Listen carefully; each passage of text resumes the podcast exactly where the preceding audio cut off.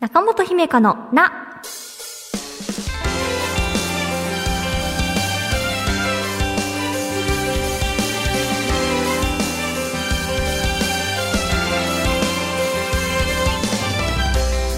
心理カウンセラーの中本姫香です。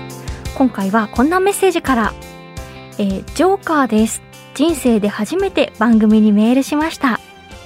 中本さんの聞き取りやすい声と悩みを解決する時間を毎週楽しみにしています。特に46回映画「グッドウィル・ハンティング」カウンセリングを受ける立場。カウンセリングする立場で2回見てみました。学校の道徳映画にしてほしい。子供も大人たちもカウンセリングできる場所が必要だなと感じました。映画や本紹介をこれからも楽しみにしています。また長電話の回での中本さんの相づちやバックトラッキングオープンクエスチョンなど反応の仕方が勉強になっています。中本さん心理カウンセラーになってくださって本当にありがとうございます。というジョーカーさんです。人生で初めてね番組にっていうのがこの、えー中のなで嬉しいです。ありがとうございます。あれなんですかねこう中本と同業者さんとかなのかあるいはこう心理学の知識がある方なのかあるいはこう教職というかねこう子供たちと接する方なのかこのメール読んでからえジョーカーさんってどんな方なんだろうって思ったんですがうん、でも確かにあの映画とかなかなか紹介あのこれも一作目だったかな私にとって。したんですが。道徳にいいですよね。確かにこうカウンセリングを受ける描写があるあるんですけれどそのいわゆるクライアント、まあ、学生さんの立場とカウンセラーの立場ですね。うんうんうん。っていう感じでこうそれぞれの気づきとかそれぞれの立場の主張がきっとあったと思うのでいろんなね、こう、この映画をもとに考えたよとか、あとはね、こう、長電話の回なんかも、ジョーカーさんの普段の、まあ、お仕事とか、人との関わりの中で参考になる点がもしあったのだとしたら幸いです。もし同業者さんといって先輩なのだとしたら逆に、いろいろ私にご教授願いたいと思っております。中本姫香のな、最後までお付き合いください。私への質問も大募集中です。中本姫香のな姫香セレクションてててててててんですよね。私が見た映画や読んだ本、漫画などから生き方や考え方、カウンセリングのヒントになるかもと思った作品を紹介するコーナーです。今回のテーマはこちら。上を向いてアルコール。元アル中コラムニストの告白。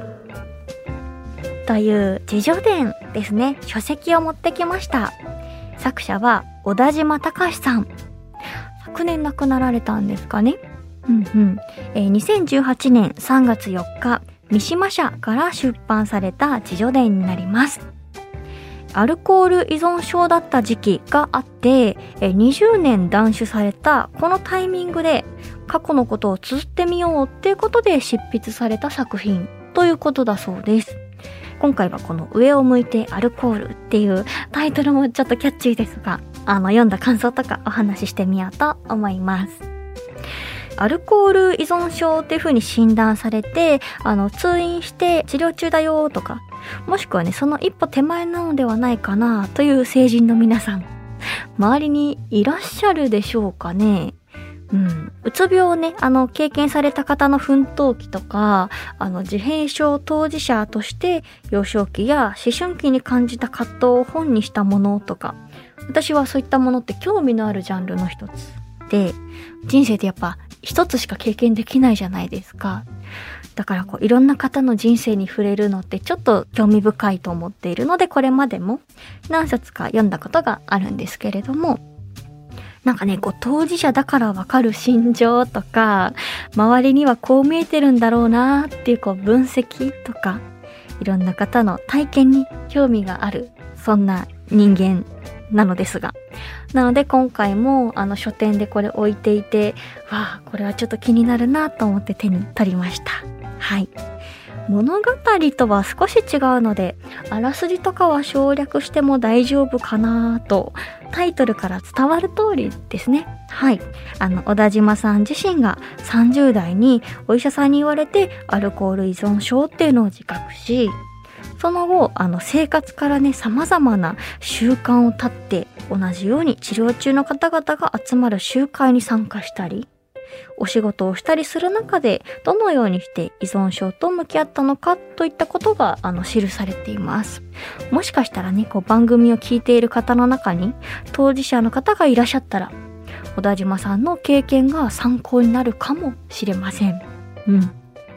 この作品を読んで考えたことはまずその程度の差やあの、まあ、依存というか頼り先として何を選ぶかっていうのは人によってあれど。ついね、4日借りたい、力を借りたい、一時的に逃避したい、楽しい気分になりたい。そういう心の拠り所を持つ気持ちっていうのはあるよなっていうふうに思いました。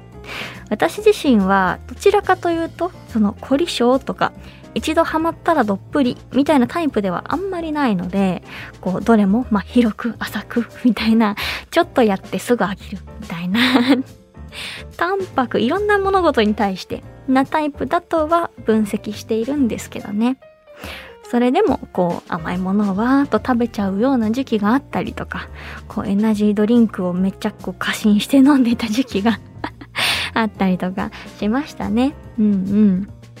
まあ、嗜好品、タバコ、ギャンブル、あと頼り先って何ですかね？あの他者への依存とかありますかね？こう恋人とか親とか兄弟とか、うん、いろんな形があると思います。それが、まあ中にはね、体にとってあまり良くないものもあるし、それによって社会的なね、影響が出るようになってくるとね、何ですか、趣味の範囲とかを超えてしまって、こう散財しちゃったり、あの約束が守れなくなっちゃったりとか、他の人にね、迷惑をかけるっていうのは確かに良くないとされているけれども、それでもね、あの、依存というか、小田島さんの言葉を借りて、ホリック状態に陥ることに対して、一定の理解はできるな人間だもんなっていう風に思いながら読んでました。アルコホリックっていう言い方もされるそうですよ。私は初めてこの言葉を知りましたね。うん。アルコール依存症の人たちってそのドラマや映画小説などでの描かれ方ってなんとなくイメージありますよね。うん、でもこう小田島さんの語りによると決してそのドラマチックではないというか大げさではないんですよね。うん、本当のリアルっていうのは私には想像するしかできないけれどそれでもあこれがリアルなのかもしれないなって例えばこう毎回救急車に運ばれるとか、朝こう知らないところで外で血を流して倒れて寝てるとか、あの、そういうね、劇場が日常茶飯事っていうわけではどうもないそうです。うんうん。俺はアル中じゃないぞっていう自己判断がね、病識をなくさせてしまうし、だからね、病院に行こうってなかなかならないし、認めることから治療が始まるんだなっていうのはアルコール依存症だけに限った話ではないですよね。うん、認めるっていうのは勇気がいることですしね。考えを変える。習慣を変える。そういうのはねこう他の精神疾患の治療にも言えることだと思います。そして難しいんですよね。習慣になっちゃってるから。うんうん。禁煙とかもそうですよね。難しいって言いますよね。小田島さんの主治医の先生によると9割の方はアルコールに関してですね治療を開始しても途中でやめてしまったりもするそうです、まあ、また飲んじゃったり、まあ、1回ぐらいならですけどそれがまたこうきっかけになってまあいいやっていうようなことですね。そういうねアルコール依存症の実態を知ることもできました。あの解説してくださっていて。うんうん。個人的には項目なんですけど、アメリカに行けばとどうせ死んじゃうんだしっていう項目がありまして、目次の中にあるんですけど、あー、わかるなーっていう風になりました。簡単に説明すると、あの、辛いことがあった時とか、今の自分に満足できなくて、モヤモヤする時、先ほどのそのアメリカに行けばもしくは、まあ、どうせ死んじゃうんだしって頭の中で考えることでとりあえずの抜け穴が使えるっていう発想だそうです。皆さんはねこう妄想というか逃避できる世界観ってお持ちですかね？大人になってからねもう少しこう現実的な逃避先の世界観にもう私は落ち着きましたけれどでもこういうなんか逃避先架空の、まあ、例えばどこどこにアメリカに行ったら私だってきっとね今のこの会社とは違う扱いなんじゃないかとか。うんうん。なんかそういう逃避先がいくつもあるとねとりあえず今日の目の前のハードルを超える理由ができるのかなっていう気がします。うん。でも何かこう、あの、実体験を共有していただくっていう意味でもそうですし、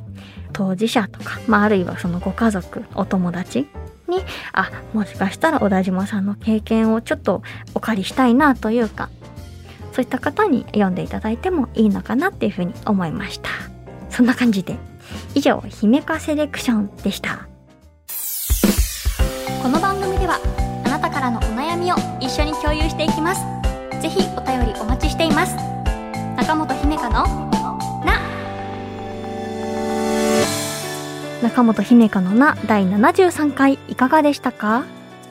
あの小田島さんは、えー、50で人格崩壊60で死ぬよっていう風にお医者さんから 言われたそうでで30代で治療開始されたのかな？うんうん。っていうことだそうですけれどなかなかないですよねこんな風に言われることって。何でしょう？アーティストさんとかタイトルとかあとこう文豪のタイトルとか名前とかいろんなことが出てきてあのなんかすごくいろんなことに関してあの造形が深い方なんだなっていうふうに思いました。アルコールを立っていた時期に紅茶日本茶、えー、コーヒーはなんか一通り飲んだみたいなこと書いていらっしゃったりもしたのでなんかその何でしょう。お仕事柄なのかな？でもやっぱりもともとの凝り性とかとことんやる。まあそれによってね気持ちをちょっと紛らわすっていうことでもあったかもしれないけれど。そんな風に思いながら読んでいました。はい。でも何かこうあれですね。読む方によって感想がまたちょっと変わりそうだなっていう風にも思いましたね。なので今回のこの小田島さんの経験を私もちょっと共有していただいて。うん、あとあれですね。こうなんで自分はそのそこからあの断酒できたのかなみたいな分析とかも結構されていてそんな風にねあの過去を見つめる分析するって辛い作業というかなかったことにしたい過去っていうのも大人にはいろいろあるものだと思いますがそれでもねこうしてあの書いてくださってよかったなとありがとうございますっていう気持ちです。番組ではあなたからのお便りお待ちしています。ちょっぴり長電話のコーナーで不安や悩みを話したいという方は電話番号を必ず書いてメールを送ってください。事前に番組スタッフから番号非通知で電話をします。なのでお便りを送った方は非通知の電話も着信できるように設定してください。よろしくお願いします。メールアドレスは中アットマーク JOQR.net naka アットマーク JOQR.net です。そして番組の感想は「ハッシュタグひめたん文化放送」をつけて SNS でつぶやいてください。番組の公式アカウントもあるのでフォローよろしくお願いします。また Apple Podcast、Spotify、Amazon Music などでお聞きの方は更新通知が届きますのでぜひ番組のフォローもよろしくお願いします。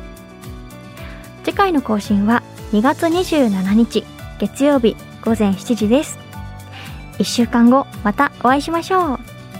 お相手は中本姫香でした。またね。今週の小さな幸せ。ラジオネームえよさん。